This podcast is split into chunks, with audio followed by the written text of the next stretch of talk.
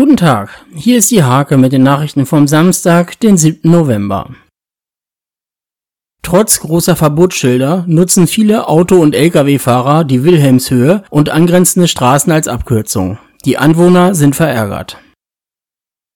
Regelmäßig befreien Ehrenamtliche das Nordertor vom Müll. Das Projekt des Vereins Unser Nordertor findet einmal im Monat statt.